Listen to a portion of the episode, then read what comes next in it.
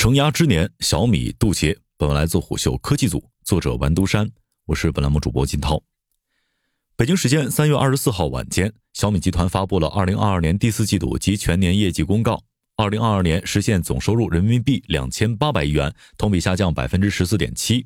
经调整净利润人民币八十五亿元，同比下滑百分之六十一点四。这是自小米上市以来首个营收、利润双双下跌的财年。二零二二年对于小米来说，注定是极为难忘的一年。在安卓机高端市场当中，小米终于站稳了脚跟。但是，全球芯片从短缺到过剩的快速逆转，让行业库存水位上升，全球通胀加剧，终端市场的下滑更是创下近十年来的最低点。基于以上背景，小米为了实现明年量产汽车的计划，还不得不大幅度提高研发费用，这就导致了进一步削减了利润。可以说，这是在被视为至暗时刻的二零一六年之后，小米面临的最为严苛的外部环境和内部挑战。在财报发布之后的电话会议上，小米总裁卢伟冰表示，面向二零二三年，小米集团提出了规模与利润并重的经营思路，同时也会把利润目标做到精细化管理。这是小米历史上首次将利润置于集团层面的战略上。可以预见的是，小米今年大概率会对组织架构及决策流程做出调整。而现在错综复杂的市场环境，或许会让小米承受空前的压力。小米作为互联网手机行业的缔造者，也许很难想象有一天竟然会被手机业务拖累。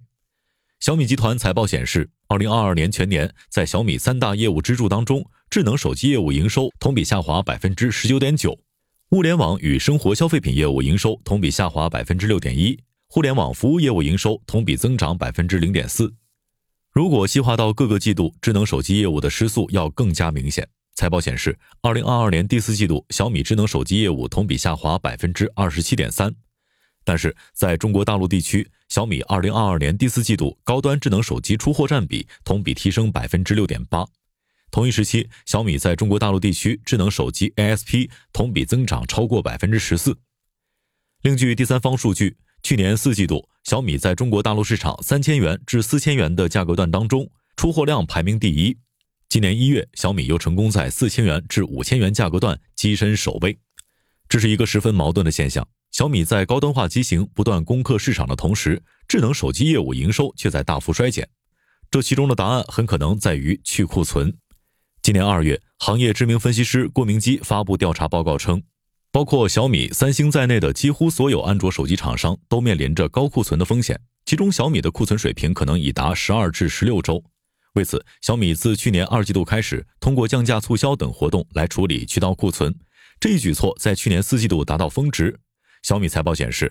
截至二零二二年年底，小米集团存货约五百零四亿元，较上年底减少百分之三点七四。不过，存货中的制成品较上年底增长了百分之十九点七。小米集团副总裁兼首席财务官林世伟在电话会议上表示，目前库存水位已经在可控的范围之内。应该说，小米在去库存上的工作还算成功，但是小米也为此付出了沉重的代价。在去年四季度，小米智能手机业务的毛利率已经从去年同期的百分之十点一下滑至百分之八点二。结合郭明基对于安卓阵营库存将在今年六月恢复至合理水位的判断，预计小米在今年一二季度过后将结束对渠道库存的调整。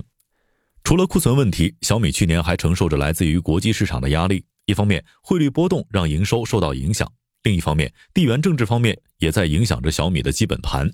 去年五月，印度政府扣押小米四十八亿元的资产，并对小米正常的经营活动加以诸多限制。受此影响，小米在印度市场的销量开始下滑。一位接近小米的业内人士向虎嗅表示，印度市场在小米内部的优先级非常高，相关部门也是独立于国际部之外的存在。原因就在于印度曾是小米出海的第一站，而且印度庞大的用户群体也是小米全球销量的主要支撑点之一。而在受到地缘政治的影响之后，小米在去年开始发力欧洲市场，并且取得了不错的成绩。Counterpoint Research 的数据显示。在去年四季度，小米在欧洲市场的出货量占比从二零二一年同期的百分之十四增长到百分之十七，市场占有率稳居第三名。相较于以上这些问题，小米面临的更大挑战来自于全球消费电子市场的萎靡。在换机周期已经被延伸至三十六个月的智能手机行业，小米需要为自己找好出路。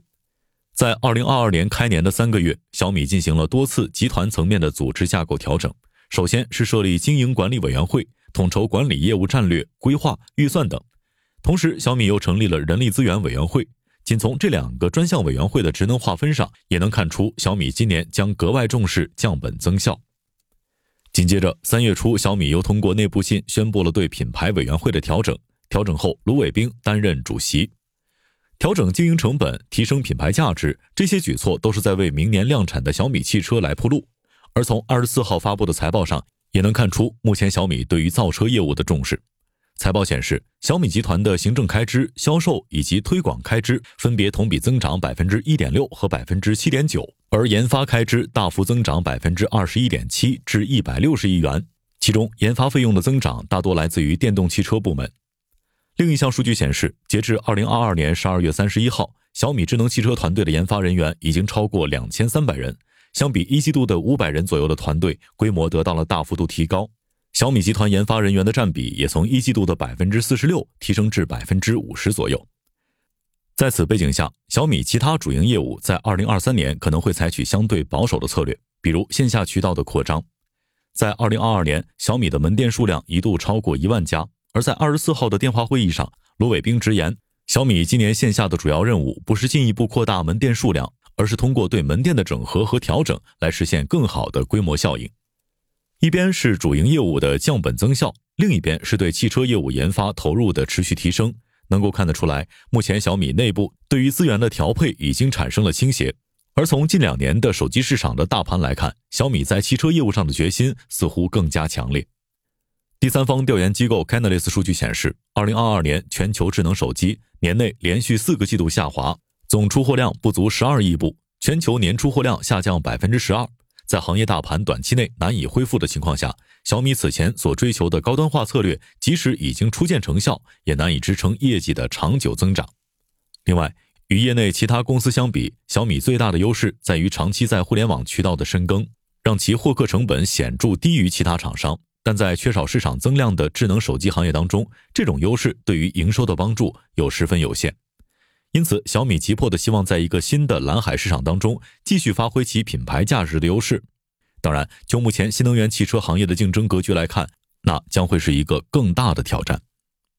好，商业洞听是虎嗅推出了一档音频节目，精选虎嗅耐听的文章，分享有洞见的商业故事。我们下期见。